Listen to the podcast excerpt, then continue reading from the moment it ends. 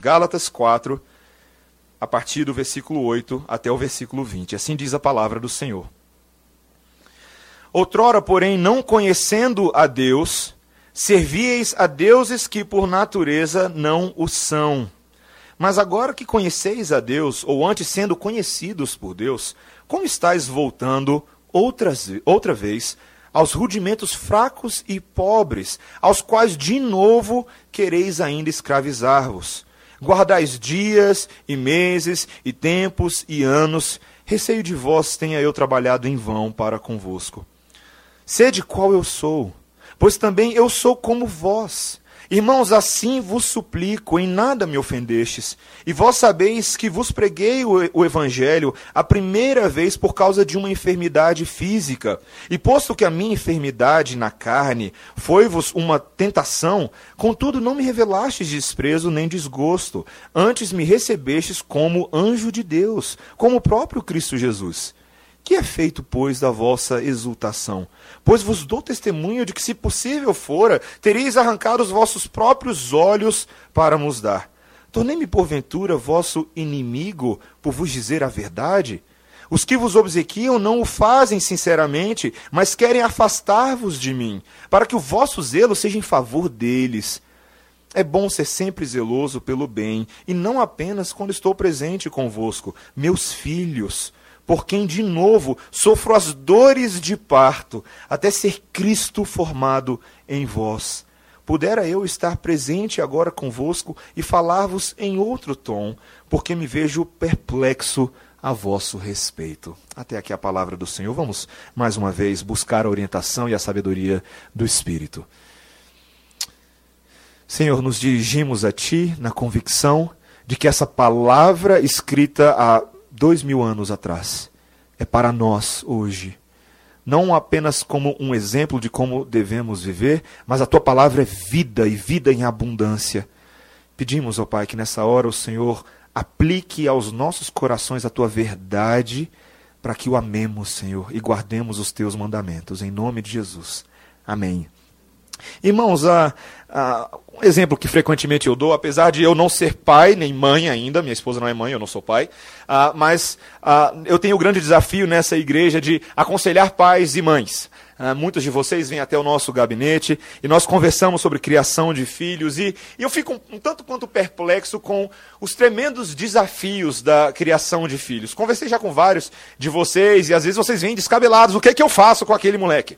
Ou o que, que eu faço com essa menina? Ela não, ela não ajuda. Ou o que, que eu faço com esses dois que só brigam? Ou o que, que eu faço com ele porque ele não quer fazer os deveres de casa? E por aí vai. São inúmeras as reclamações e a lista de, de itens que a gente tem que lidar, muitas vezes semanalmente. E todas as vezes que eu penso sobre a criação de filhos, uma das parábolas que vem à minha mente é a parábola que o Senhor Jesus Cristo compartilha em Lucas 15 sobre o filho pródigo. eu fico imaginando, apesar de ser uma, uma história fictícia, é impressionante como o Senhor Jesus Cristo enriquece essa história com tantos ângulos diferentes. Depois, se você quiser estudar um pouco mais sobre a parábola do filho pródigo, adquira o livro do Tim Keller, do, O Deus Pródigo, um livro muito bom em que ele trabalha as aplicações dessa parábola para nós hoje. Uh, mas é interessante o ângulo do pai na parábola do filho pródigo. Geralmente a gente uh, fala muito sobre o filho, né? sobre como esse filho não entendia o amor do pai, como esse filho uh, aplica a lei em busca da sua herança, dá-me a minha parte porque eu vou caçar o meu rumo. Mas você fica pensando um pouco no pai e no desafio que ele tinha de conviver com aquele filho, aquele filho que queria fazer de tudo para sair de casa rapidinho e o filho não conseguia identificar o amor do pai. Você lembra que o filho aplica a lei, ele fala: Eu quero a minha parte da herança, a parte que me cabe, porque eu vou embora. E o pai dá para ele porque aquela era a lei. É, não havia nada que o impedisse de levar a sua parte da herança. Mas o pai queria que o filho entendesse mais do que apenas a lei. O pai queria que o filho não tivesse apenas a lei incrustada no seu coração e entendesse objetivamente e formalmente o que é que o relacionamento cultural e familiar deveria ser, mas o pai desejava que o filho tivesse sinceros afetos pela família. E muitas vezes esse é o desafio de pais hoje em dia. Não é apenas que os seus filhos sejam bons filhos e entrem na linha e sejam corretos, mas para que os filhos tenham sinceros afetos genuínos afetos pelos seus pais, pelas suas famílias. Quando pensamos não apenas no contexto de pais biológicos, mas também no contexto de igreja, o desejo dos pais espirituais, os pastores, os líderes de igreja, é que seus filhos espirituais, suas ovelhas, tenham sinceros afetos pela verdade de Deus. Não apenas pessoas que legalisticamente apliquem a lei de Deus, mas que entendam a sua identidade de filhos, as suas implicações para a vida cristã. E é isso que Paulo está martelando de novo no texto de Gálatas, hoje. Ele está tentando incutir na cabeça desses Gálatas o que é que é que Deus espera deles, não apenas como seguidores da lei, mas como filhos amados Deus. E nós veremos isso hoje, meus irmãos, claramente, que Deus deseja que os filhos de Deus sejam nutridos de sinceros afetos pela verdade, como filhos queridos que nós já somos. E essa verdade é a verdade de Deus para as nossas vidas. Nós veremos isso hoje em quatro pontos, que nós somos nutridos nessa verdade quando nós, e aí vem quatro tipos de nutrição na verdade. A primeira coisa que nós vamos ver é que nós temos que entender que nós passamos da idolatria para o Deus verdadeiro. Nós precisamos entender isso se queremos ser nutridos em afetos sinceros pela verdade de Deus. Nós também precisamos recordar a sublime obra que nos transformou lá atrás. É necessário que nós entendamos isso. Também nós precisamos discernir entre o ensino de Deus e os interesses dos homens, para que nós possamos confirmar a nossa filiação. E, em último lugar, nós precisamos abraçar sinceramente o cuidado paternal de Deus que nos conforma a Cristo. Esses são os quatro pontos que nós veremos hoje. Irmãos, em primeiro lugar, o que, que nós vamos ver? Versículo 8. Paulo continua exortando os Gálatas ao dizer: Outrora, porém, não conhecendo a Deus, servieis a deuses que por natureza não o são. Onde é que a gente está aqui no argumento de Paulo? Vamos lembrar um pouquinho do que a gente veio falando até esse momento. A última coisa que nós estudamos, irmãos, é que Paulo estava tentando mostrar para os Gálatas o que é que Deus estava fazendo na vida deles. Aquela obra que veio de fora para dentro, a obra de redenção de Deus, que Deus transformou aqueles homens perdidos em filhos de que o propósito da lei, não apenas para os Gálatas, mas também para os judeus, era conduzir os Gálatas até Jesus. Lembra que a gente falou que a lei funcionava como uma espécie de tutor? Um tutor que falava para a gente qual era o nosso pecado, qual era a nossa grave falta aos olhos de Deus. E ao apontar o nosso pecado, ao apontar a situação terrível em que nós estávamos, nós tínhamos uma pergunta para resolver: como nos salvaremos? Como poderemos voltar a ter um relacionamento com Deus? E esse é o papel da lei, apontar para Cristo. Cristo é a salvação daqueles que não podem se salvar pela lei. Então a segunda pessoa da Trindade, como nós vimos na semana passada, ela se encarnou, ela tomou forma de homem, ela veio como um bebezinho numa manjedoura para viver nesse mundo e resgatar aqueles que estavam debaixo da maldição da lei. Você lembra? Era esse o problema do homem. E essa obra justificadora de Jesus Cristo, ela nos fez aceitáveis diante de Deus. Agora nós somos aceitos pelo sangue de Jesus diante do tribunal divino. E essa, essa ideia, os Gálatas estavam entendendo bem, mas era mais do que isso. Era muito mais do que apenas ser legalmente declarado inocente agora por causa de Jesus. Eles também haviam sido adotados na família de Deus. Eles se tornaram filhos adotivos de Deus e agora também eram herdeiros das promessas divinas. Foi isso que nós vimos na semana passada. Então, Paulo está tentando mostrar esse contraste entre a vida antiga que os Gálatas possuíam e agora a vida nova, essa filiação adotiva. Veja, Paulo começa dizendo: Olha, vocês outrora, versículo 8, vocês não conheciam a Deus e naquele tempo vocês serviam a deuses que por natureza não os, não o são. Houve um tempo em que os Gálatas eram pagãos. Pagãos sem o conhecimento salvífico de Deus. Eles tinham algum conhecimento da natureza, de que essa natureza havia sido criada por uma entidade divina, mas eles não reconheciam o verdadeiro Deus, como Paulo fala lá em Romanos 1, 21, que eles ah, transformaram Deus nas coisas, ou as coisas em Deus. As coisas que foram criadas por Deus ganharam status de divindade, e assim os Gálatas passaram adorar o que o texto nos diz no versículo 9, veja, o, a última parte do versículo 9, os rudimentos fracos e pobres. Ou seja, a criação, a natureza se tornou objeto de culto para os pagãos. Você sabe muito bem na história como, ao longo das culturas, muitas culturas adoravam a natureza, os objetos, o sol, os astros, os pássaros, os lobos e por aí vai. Se você já assistiu qualquer filme sobre a cultura egípcia, pensa numa cultura idólatra. Numa cultura rica em deuses que eram criaturas que foram transformados em divindade. Mas veja o que Paulo continua falando. Esse era o tempo de ignorância de vocês. Mas algo aconteceu. Hoje vocês estão em Cristo, versículo 9. Mas agora vocês conhecem a quem? A Deus. Ou antes vocês são conhecidos por Deus. Olha que expressão interessante que Paulo usa. O que significa ser conhecido por Deus? Não é apenas que vocês foram até Deus e descobriram Deus. Não. Vocês agora são conhecidos dele. O que significa isso? Deus alcançou vocês. Ou como João Calvino fala no comentário desse versículo, ele fala: Deus os visitou na sua imensa e soberana misericórdia. Deus tinha um plano de alcançar vocês. Vocês que foram conhecidos de Deus desde antes da eternidade da fundação do mundo, vocês que foram predestinados, agora vocês foram alcançados. Deus veio em Cristo e salvou vocês, ele derramou o seu perdão, ele providenciou a salvação dos seus pecados pelo sacrifício de Jesus, ele resgatou vocês da maldição, ele adotou vocês na família e assim agora vocês têm uma nova identidade.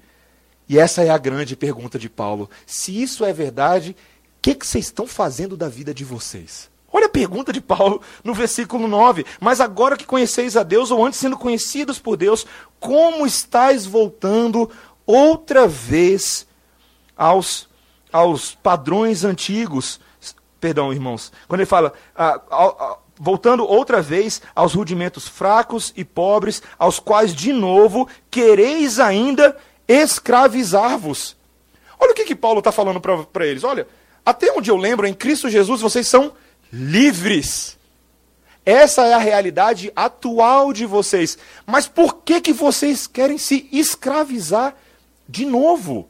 Voltar aos padrões antigos, se submeter novamente a esse estilo de vida confuso. E o que Paulo está falando aqui agora é o seguinte: vocês estão trocando a escravidão antiga pagã de vocês por um outro tipo de escravidão essa escravidão, escravidão judaizante, em que vocês estão se submetendo a essa mentalidade cerimonial dos judeus. Vocês estão trocando de escravidão dos ritos do paganismo para as ordenanças do judaísmo, essa tentativa de se salvar por meio da circuncisão, das leis dietéticas e de todas essas coisas.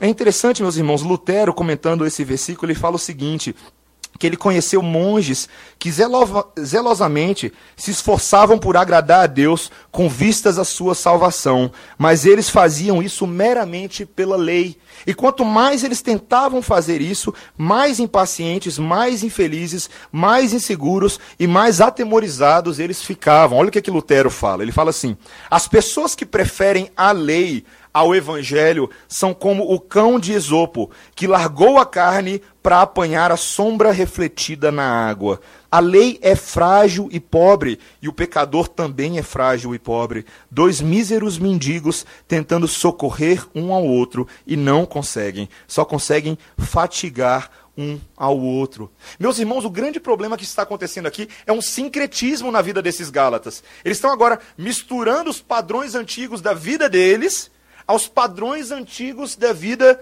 dos judeus, do tempo da lei. E uma bagunça está acontecendo aqui. Olha o que, que Paulo fala no versículo 10.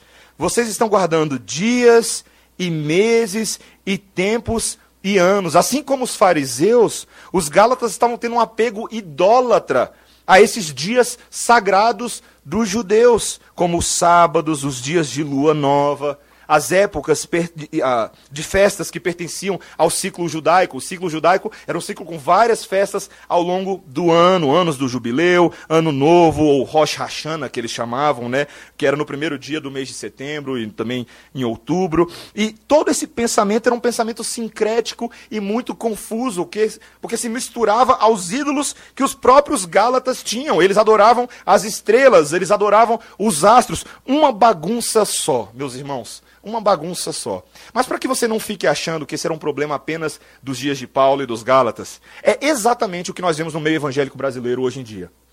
Quando a gente pensa sobre sincretismo gospel, o Brasil é o melhor exemplo. Eu estava, outro dia eu fui surpreendido com algo que chegou para mim que eu nem sabia que existia. Astrologia gospel. Você já ouviu falar disso? Você já ouviu falar? Alguém já ouviu falar disso? Meus irmãos, é, é impressionante o que as pessoas são capazes de inventar hoje em dia. Alguns desses astrólogos evangélicos, olha, olha a ideia, declaram que a Bíblia apoia favoravelmente a astrologia, fazendo referências desconexas a textos fora do seu contexto original e propondo uma espécie de horóscopo gospel. E esse horóscopo gospel, os astros que Deus criou, olha, olha o argumento. Os astros que Deus criou são utilizados para falar sobre coisas dos nossos dias a dias, como a estrela de Davi que guiou Jesus. Olha que bonito, né? Olha que interessante. E aí os astros vão falar sobre o seu dia, sobre o meu futuro relacionamento amoroso, sobre a opinião que as pessoas têm a meu respeito, sobre a roupa que eu devo vestir ou o tipo de atitude que eu devo ter para enfrentar os problemas do dia a dia. Meus irmãos, isso é loucura do inferno. Isso é, a Bíblia ensina claramente que não somente a astrologia é uma atividade inútil, sem valor, mas é algo tão mal que a sua simples presença indica o juízo de Deus na vida do povo. Depois você pode ler em Atos 7, 42 a 43, a crítica que é feita pelos apóstolos, essas filosofias que se misturam ao evangelho. E não é somente essa astrologia gospel, não. Existe também hoje, meus irmãos, entre cristãos, uma modinha judaizante uma, uma modinha, uma tendência de abraçar esses símbolos judaicos, de adotar e celebrar essas datas ah, como se fosse, como se você estivesse descobrindo a roda. Tem muita gente por aí que está adotando acessórios e, vestimentas tipicamente judaicas, decorações da casa que são um pouco mais judaicas, rígidas dietas alimentares do Antigo Testamento, porque elas agradam mais a Deus, supostamente, uma apreciação excessiva por viagens à Terra Santa, ser batizado no Rio Jordão. Talvez você já tenha feito isso. Talvez você conheça pessoas que falam, não, eu preciso ser batizado no Rio Jordão. Por quê? O que, tem mais especial no Rio Jordão? A água é diferente? Não, meus irmãos. Veja que confusão ocorre no Evangelho quando nós substituímos o Evangelho por essas coisas. Coisas que são terríveis. No culto evangélico moderno, hoje em dia, nós temos visto o uso de instrumentos judeus, como o chofar, como elementos de percussão que trazem a unção do espírito do tabernáculo, do tabernáculo do passado para o tabernáculo de hoje. Meus irmãos, que bagunça! Que bagunça! Parece que o evangelho da cruz não é mais suficiente. O espírito que habita entre nós não é suficiente. Eu preciso invocar algo a mais, uma musiquinha, uma unção judaica. Qual é o propósito disso, meus irmãos? Infelizmente, é a sensação que as pessoas querem ter de uma religiosidade autêntica, de algo que realmente elas possam colocar a mão no fogo e falar: viu como eu sou bom, como eu sou espiritual. Meus irmãos, o Senhor não precisa dos nossos aparatos externos, Ele não precisa dos nossos ritos. Não, Ele já se entregou por nós gratuitamente na cruz do Calvário. Você entende isso? Você entende que nós não precisamos ficar voltando a essas coisas, porque Cristo cumpriu cabalmente o propósito de cada uma delas na cruz. Cristo é o novo tabernáculo, Cristo é o nosso novo sumo sacerdote. Nós não precisamos dessas coisas, porque Ele é o cumprimento perfeito de Deus para tudo isso. E se você crê nisso, você não precisa voltar a essas heresias. Essas heresias que escravizam o nosso pensamento. E veja a decepção de Paulo no versículo 11. Veja a decepção dele, ele fala: meus irmãos, receio de vós que eu tenha trabalhado em vão para conosco. Talvez uma das afirmações mais graves e sombrias de Paulo em toda essa epístola. O, o desapontamento humano dele de, nossa, mas eu investi tanto tempo em vocês. Será que vocês realmente são salvos? Imagina. Meus irmãos, a preocupação que os líderes da igreja ficam ou deveriam ficar quando vem o povo de Deus entrando por esses caminhos. Será que Deus realmente tem nutrido o nosso coração, na verdade? E meus irmãos, a partir desse momento, Paulo vai mudar um pouco o tom. Ele, ele tem batido pesado nos Gálatas, ele tem mostrado o pecado deles, mas agora ele quer incitar esses irmãos a entenderem a verdade. Veja o que ele começa a falar a partir do versículo 12, esse é o nosso segundo ponto. Não apenas nós somos nutridos na verdade quando entendemos que passamos da idolatria para o Deus verdadeiro, mas precisamos recordar a obra sublime de Deus. Olha o versículo 12, olha o que ele diz: Sede qual eu sou. Pois também eu sou como vós, irmãos, assim vos suplico. Paulo está falando, meus irmãos, eu sei exatamente a forma de pensar que vocês estão tendo agora, sabe por quê? Porque eu fui assim. Eu fui exatamente como vocês. Quem era Paulo no passado, queridos? Um judeu que tentou se salvar por meio das suas obras. Alguém que tentou conquistar o favor de Deus sendo o melhor judeu que existia, perseguidor da igreja, fariseu dos fariseus, quanto à lei zeloso, quanto à vida exemplar, mas tudo aquilo era correr atrás do vento. Ele fala em Filipenses 3, versículo 7, quando ele descobriu a Cristo, quando ele foi alcançado pela ressurreição, tudo aquilo passou a ser como lixo para ele, por causa do sublime conhecimento do seu Senhor Jesus Cristo. Meus irmãos, é isso que Paulo está tentando mostrar para eles. Eu entendo a burrada que vocês estão fazendo, porque eu fiz a mesma coisa. Eu tentei de todos os jeitos ser, conquistar o favor de Deus, mas sejam como eu sou. Sejam como alguém que entendeu o Evangelho. E Paulo agora passa a lembrá-los como foi a experiência deles de conversão?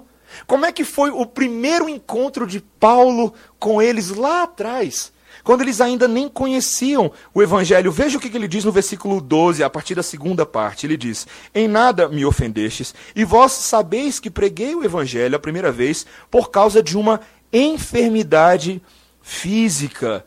É muito interessante esse, esse texto dessa enfermidade física. Tem gerado algum debate sobre ah, entre os comentaristas de que enfermidade que Paulo estava falando. Né? Alguns, ah, alguns comentaristas se dividem, alguns achavam que era uma espécie de, de dor de cabeça e malária. Existem alguns textos no livro de Atos que parecem que Paulo teve esse tipo de enfermidade, e até um, um comentarista sugere que pelo fato de Paulo ter sido forçado a deixar as terras mais baixas de Perge para buscar as regiões mais altas de Antioquia, talvez isso fosse bom para o tratamento da dor de cabeça ah, dele. Alguns outros dizem que foi uma enfermidade nos olhos que Paulo teve, né? Algo que o texto nos diz que causava ah, desprezo e nojo dos Gálatas, poderia causar esse tipo de reação. E o versículo 15, veja o versículo 15, ele diz: Vocês teriam arrancado os próprios olhos de vocês para me dar. Então, alguns acham que poderia ser uma enfermidade que ele teve ah, nos olhos em algum momento. Mas a verdade, meus irmãos, é que a gente não sabe exatamente que tipo de enfermidade ah, Paulo teve. Alguns veem a associação com o espinho na carne, da qual ele falou lá para os coríntios depois. Mas a verdade é que essa enfermidade levou Paulo a ficar um bom tempo com os Gálatas. Uma permanência estendida para que ele fosse tratado da sua enfermidade. E como é que Paulo foi tratado da sua enfermidade? Esse é o, esse é o mistério da estratégia divina. Enquanto Paulo ficou lá, sendo cuidado pelos próprios Gálatas, a quem ele estava servindo com o evangelho, ele foi acolhido por esses Gálatas. A atitude deles em resposta ao Evangelho foi uma atitude de acolhimento. Veja o versículo 14.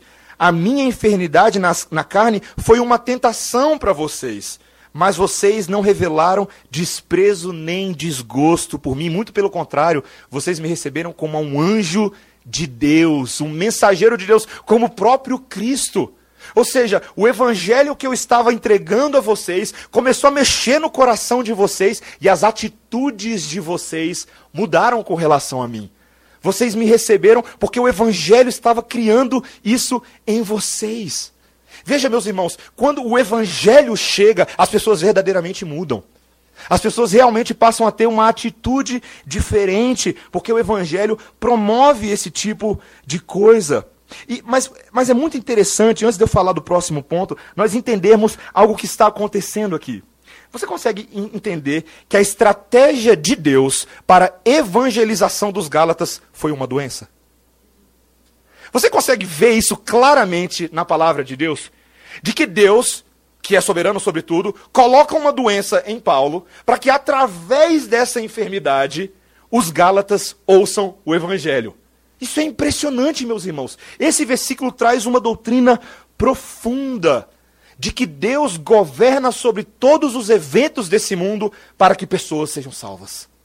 Isso é impressionante, inclusive as nossas situações de aflição, as nossas, as nossas situações de enfermidade. O pastor John Piper, ele escreveu um texto que para mim é um dos textos mais fortes que eu já li do John Piper até hoje, em que ele fala: "Não desperdice o seu câncer". E o pastor John Piper escreveu isso, esse texto, na véspera da cirurgia do câncer de próstata que ele mesmo tinha. É, e ele escreveu esse texto como fruto da meditação que ele estava tendo no Senhor naqueles dias. E olha só o que ele fala, como você não deve desperdiçar a enfermidade que o próprio Deus permite a nós. Ele fala assim: você desperdiçará o seu câncer caso fale em utilizá-lo como meio de testemunhar a verdade e a glória de Cristo. E olha o que, que ele fala. Os cristãos nunca se encontram em determinado lugar por acidente. Existem razões para as quais somos levados para onde estamos. Assim também é com o câncer. Essa será uma oportunidade para testemunhar. Cristo é infinitamente digno. Aqui está uma oportunidade de ouro para mostrar que Jesus vale mais do que a vida. Não a desperdice. Uau! Meus irmãos, é, é tão, é tão fácil para nós corrermos para a seguinte oração: Deus cura aqueles que estão enfermos, não é verdade? E nós devemos orar dessa maneira. Mas como nós desprezamos o que Deus faz em meio à enfermidade? Ele fala também o seguinte no texto: Você desperdiçará o seu câncer caso se isole, em vez de aprofundar seus relacionamentos, manifestando afeição. Olha o que ele diz: O tipo de coração que Deus pretende criar com o câncer é um que seja profundamente afetivo e preocupado com as pessoas. Ao seu redor, não com você mesmo, com aqueles que Deus tem colocado na sua vida. Não desperdice o seu câncer voltando-se para si mesmo. Meus irmãos, que palavras fortes me faz lembrar da experiência, duas experiências pequenas que eu tive na minha vida, uma com a minha avó. Minha avó que faleceu em 2005. E minha avó faleceu de câncer, estava no hospital no mês de dezembro, e ela utilizava as oportunidades que ela tinha no hospital para falar de Jesus para os enfermeiros, para compartilhar da fé que ela tinha. Ela nunca reclamou no câncer dela, ela sempre viu aquilo como algo que Deus estava permitindo. A outra experiência que eu tive, já compartilhei na sede, foi lá nos Estados Unidos com meu professor, pastor Elias Medeiros, que pregou na nossa igreja. Em um certo dia, no, mês de, no ano de 2013, uh, recebo uma ligação 10 horas da noite. Eu e Débora estávamos em casa assistindo um filme. E a esposa do pastor Elias, com a voz embargada, Mateus, corre lá porque o pastor Elias está num acidente de carro. E a gente sai de, de, casa no meio da noite, pegamos o nosso carro, vamos até o cruzamento, perto da farmácia. Lá, lá estava o carro dele, com a frente completamente destruída, ah, o outro carro também estraçalhado, e ele andando que nem um bobo no meio do povo. meio zonzo, sem saber o que tinha acontecido. E eu cheguei perto dele, pastor, o que, que aconteceu? Não, eu estou bem e tudo mais. Eu estava com um cinto de segurança. Ele explicou, mas de repente ele começou a sentir uma dor, uma dor muito forte na área do cinto. Veio a ambulância, colocou ele na maca, colocou a, a, a aquele negócio no pescoço, que eu não sei o nome, colete daquilo, né? E ele foi, o pastor Elias foi para uh, o hospital e com lágrimas nos olhos, tentando processar tudo que havia acontecido, porque Deus tinha dado um tremendo livramento para ele naquele momento. E ele chorava e ele falava comigo assim, pastor, falava, Mateus, uh, eu poderia agora, nesse exato momento, estar vendo o meu Salvador face a face. E ele chorava com a perspectiva da eternidade ali, uh, e, e, deitado no hospital, na maca, chorando sozinho lá dentro, ele falava: Senhor, me dá a oportunidade de usar isso para a tua glória. E cada enfermeiro que entrou naquele quarto de hospital ouviu o evangelho como nunca tinha ouvido antes. Ele pregou para todo mundo, até a menina da limpeza, gente. Ela entrou uma hora assim no cantinho dela, ele, vem aqui. Vem aqui ouvir o que eu tenho para te falar. E ele contava para cada um deles o que tinha acontecido naquele momento e o que tinha acontecido na vida dele no passado. Meus irmãos, nós devemos aproveitar as nossas enfermidades e aflições para testemunhar de Cristo. Nós precisamos fazer isso. As aflições e enfermidades não são males do Senhor na sua vida, não. São ocasiões maravilhosas para você viver para a glória de Deus.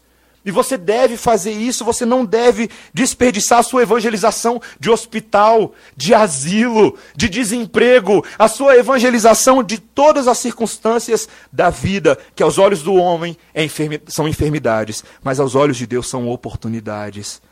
Essas são atitudes cristãs que são geradas em nós. Veja, Paulo fala que eles agiram dessa forma por causa da exultação, é o versículo 15. Veja, os Gálatas receberam Paulo nessa circunstância, porque os efeitos da pregação do Evangelho levaram os Gálatas a cuidar de Paulo dessa forma. O versículo 15 nos diz que, se possível fora, eles teriam arrancado os próprios olhos para dar a Paulo. Meus irmãos, essas atitudes cristãs que são geradas nos tempos do primeiro amor, devem ser relembradas se nós queremos ter sinceros afetos pelo nosso Deus. Você lembra da época que Deus te alcançou? Você lembra do que Deus promoveu no seu coração? Da, quando o Evangelho se alojou na sua alma, no seu coração pela primeira vez. Que tipo de alegria isso gerou em você? A vontade de amar mais as pessoas ao seu redor, a vontade de perdoar quaisquer faltas que foram feitas contra você, a vontade de servir o próximo, de ir além, caminhar a segunda milha, comer o saco de sal, fazer favores pelas pessoas. Em casa, sua mãe mandava você lavar a louça e você dizia: é para já, eu lavo agora, porque eu amo Jesus, eu vou fazer isso. E você falava: eu vou aproveitar e vou arrumar a minha cama, varrer a cozinha e fazer faxina completa no banheiro. Tudo por amor ao Senhor. E sai da frente, senão eu preparo o almoço também. Meus irmãos, o primeiro amor, ele nos move. Ele gera em nós o desejo de servir. Esses são os frutos da exultação de Deus em nós. Nós devemos ansiar por uma vida cheia da palavra, cheia do Espírito Santo e movida pela prática de boas obras. Esse desejo de servir ao Senhor do Evangelho deve se manifestar na vida da igreja. Veja que os Gálatas estavam fazendo aquilo para com Paulo, que era servo do Senhor, e nós devemos fazer isso para com os servos do Senhor, servi-los nas suas mais diversas capacidades. Mas a pergunta de Paulo para eles é: o que, que aconteceu com isso? Cadê a exultação de vocês? Eu lembro dela. Vocês se lembram dela. Mas o que é que aconteceu da vossa exultação? E assim Paulo oferece dois fatores possíveis que causaram esse desvio, mas que também são os caminhos pelos quais nós devemos retornar a Deus. Olha o que, ele fala no versículo 16. Ele diz: Tornei-me porventura vosso inimigo por vos dizer a verdade. Meus irmãos, a primeira coisa que Paulo reconhece aqui é que eles estavam tratando Paulo agora como inimigo que Paulo, aquele homem que gastou tanto tempo entre eles, que gerou afetos profundos, laços profundos, aquele amigo que investiu tempo na vida deles, agora estava sendo tratado como um inimigo. E o motivo que Paulo identificou é porque eu estou falando a verdade para vocês. Veja, meus irmãos, quando alguém fala a verdade, nós nem sempre recebemos isso de bom grado. Não é verdade? Ninguém gosta de, de ouvir a verdade na lata. A verdade quando é dita sem rodeios. Mas veja bem, é justamente essa a marca de um verdadeiro amigo. Os verdadeiros amigos são aqueles que dizem a verdade a quem eles amam, doa a quem doer, mesmo quando a verdade é dolorosa, não é verdade? Como nós temos o hábito de interpretar o contrário disso, né? A gente leva para o lado pessoal, a gente acha que a pessoa está de mal conosco, mas os nossos amigos que cuidam de nós, os nossos cuidadores, são aqueles que nos falam a verdade. Um grande exemplo na Bíblia que nós temos disso é o relacionamento entre o profeta Natan e o rei Davi. Você lembra disso? Quem era o profeta Natan? Ele era o profeta conselheiro do rei Davi. Ele era um consultor para os assuntos do reino. Ele falava em nome de Deus ao rei Davi. E certa ocasião, Natã foi incumbido de falar uma verdade dolorosa para Davi. Você lembra? O que, que o rei Davi havia feito? O rei Davi havia ah, cometido grave pecado aos olhos de Deus cometendo adultério com a mulher que ele viu pela janela, Batseba. Ele atrás para perto, ele tem relações com ela, e aí Davi entra numa avalanche para tentar ocultar o seu pecado. Você lembra? Ele chega ao ponto de matar o marido da mulher, colocando ele na linha de frente da batalha para que ele morresse. E Davi continua a sua vida como se nada tivesse acontecido. Então, o profeta Natan, ativado pelo próprio Deus, vai até Davi e conta uma historinha para ele. Uma historinha cuja, cuja lição é: Ah, sabe quem é o pecador? É você. Você é o pecador. E aquilo levou Davi a um profundo estágio de arrependimento diante de Deus, a amargar o seu pecado. Depois você pode ler a história em 2 Samuel 12. Davi era o homem culpado diante de Deus. Essa é a função dos amigos. Os amigos que se, que se preocupam conosco, eles falam a verdade. A verdade de Deus está acima das nossas amizades, irmãos.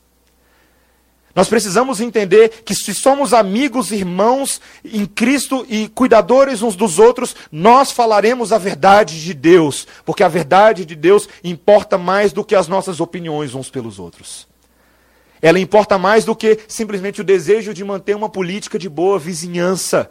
É a glória de Deus que está em jogo. Veja o que, que o Hendrickson fala no seu comentário. Como é que é?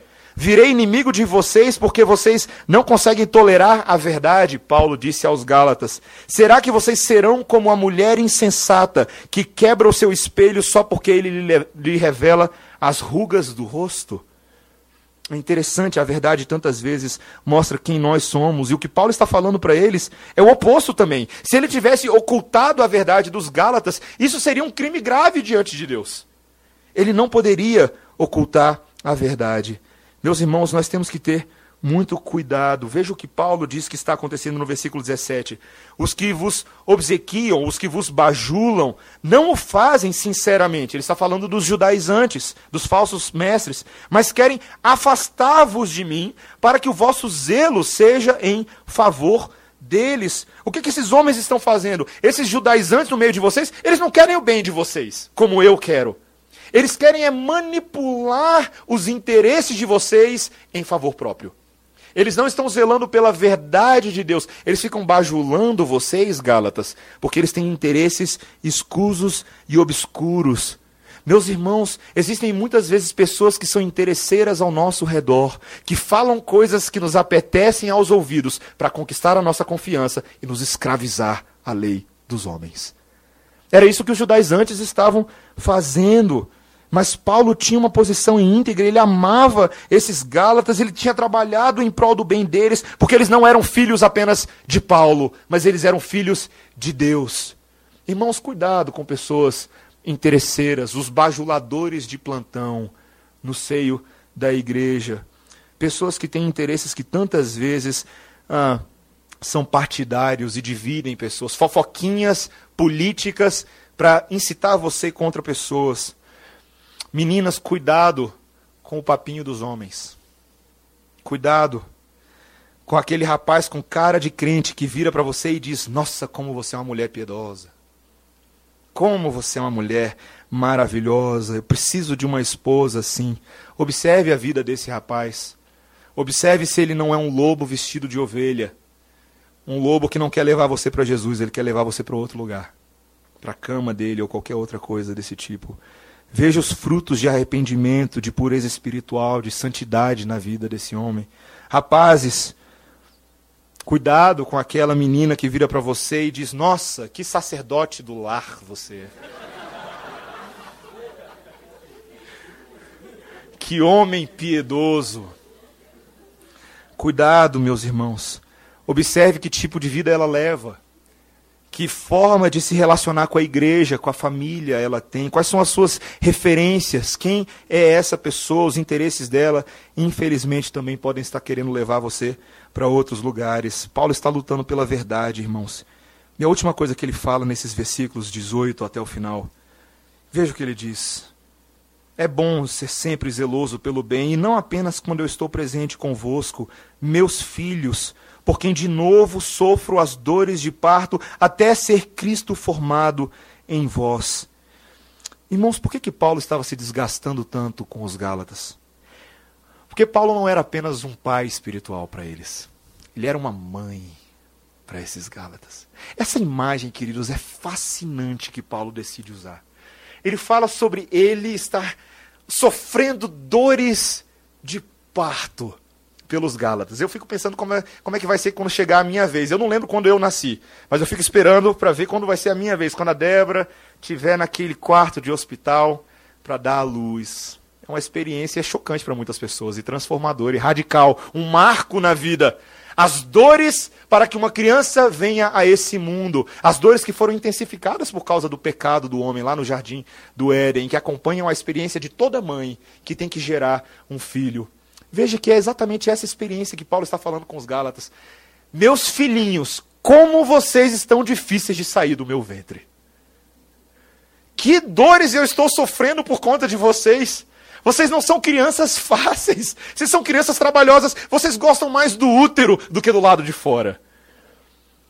Eu tenho insistido com vocês, vez após vez, porque Deus não criou vocês para viverem dentro do útero da lei, mas para viverem na liberdade desse mundo para Cristo Jesus.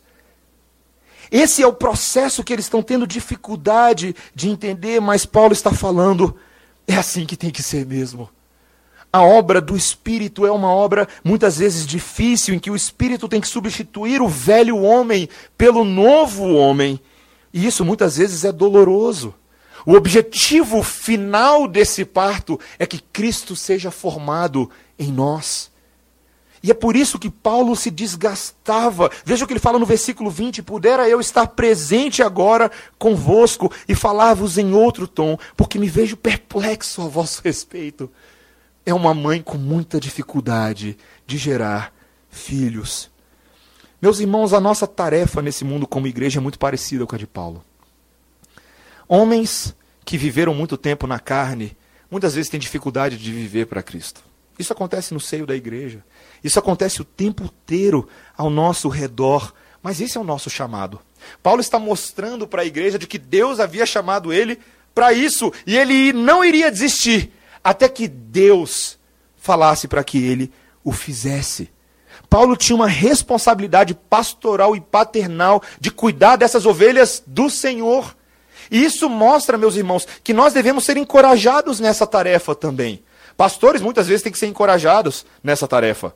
Líderes, presbíteros, diáconos. Existem ovelhas que não querem uh, ajudar muito, mordem bastante são difíceis, são complicadas, querem voltar às velhas práticas, aos velhos pecados, não entendem que já são novas criaturas em Cristo Jesus. Mas, meus irmãos, é a paciência apostólica que deve moldar o nosso cuidado. É a paciência do pai do filho pródigo que ficou aguardando pacientemente pelo seu filho. A história não fala muito dele, né? Fala do filho que foi aproveitar os prazeres da vida, gastou a riqueza com amigos, com mulheres, chegou ao ponto do chiqueiro, mas a história não nos conta muito sobre o pai que ficou aguardando. Mas o que é que acontece quando aquele filho, tocado por Deus, decide voltar? Como é que o pai estava? De braços cruzados? Não. Pacientemente esperando pelo retorno do seu filho. Meus irmãos, essa é a atitude da igreja nesse mundo. A nossa obra não é fácil. A carta de Gálatas não é uma carta fácil. Ela fala desse processo difícil do cuidado do povo de Deus, mas esse é o nosso chamado. Essa é a nossa vocação. É assim que nós devemos viver. O Senhor quer promover isso no nosso meio. Ele quer nos promover um coração paternal e pastoral para cuidar daqueles que nos são trabalhosos. Existem muitos desafios no, no dia a dia, mas Cristo está sendo formado em nós, irmãos. E esse é o ponto. Quando Cristo é formado em nós, vale a pena todas as coisas. Todo o trabalho, toda a dificuldade. Nós estamos entendendo que agora nós passamos da idolatria para o Deus verdadeiro. E isso é trabalhoso. Porque às vezes a gente quer adorar os astros em vez do nosso grande Deus. Nós estamos entendendo que Deus fez uma sublime obra e muitas vezes Ele tem que trazer à memória aquilo que nos pode dar esperança. O primeiro amor, a experiência que nos trouxe para perto. O Senhor quer nos ensinar a discernir o ensino dele dos interesses manipuladores dos homens. E em último lugar, Ele quer que nós abracemos o seu cuidado paternal que nos conforma a Cristo. Esse é o grande objetivo, irmãos. Não é fácil, mas é possível. E sabe por que é possível? Porque ele garantiu para a gente de que o resultado final virá. Deus garantiu para a gente que os nossos esforços não serão desperdiçados, porque o maior esforço de todos da cruz do Calvário não foi desperdiçado. O livro de Filipenses nos diz no capítulo 1, versículo 6, que o nosso depósito está guardado até o dia final, de que a santificação é um processo difícil, mas louvado seja Deus que persevera com seus santos. Louvado seja Deus que dará o bom propósito e o bom depósito como retorno para cada um de nós naquele dia em que nós o veremos. Então, lutemos mais, irmãos. Batalhemos mais, soframos mais por amor a Deus. Nosso Pai Celestial, oremos. Obrigado, Senhor, pela tua palavra que nessa noite nos instrui, nos leva a considerar a tua grandeza, a dificuldade de vivermos nesse mundo para a tua glória mas ao mesmo tempo ela nos encoraja, Senhor. Ela nos diz que Deus em Cristo se torna o nosso Pai, nos adota, nos dá a herança celestial e insiste conosco para que não mais vivamos para nós mesmos, mas para aquele que por nós morreu e se entregou. Obrigado, Pai, porque a tua palavra é uma palavra que tanto nos adocica a vida quanto nos instrui em toda a verdade, que é dolorosa às vezes, e que muitas vezes nos leva a ver Deus até como inimigo. Mas, Pai, tira de nós qualquer perspectiva errônea de que somos filhos odiados, muito pelo contrário, somos filhos amados, Deus. Filhos que são cuidados e por isso o Senhor se agrada em nos disciplinar, em nos colocar na linha para a glória do teu nome. Faça isso, Pai, no nosso meio, em nome de Jesus. Amém.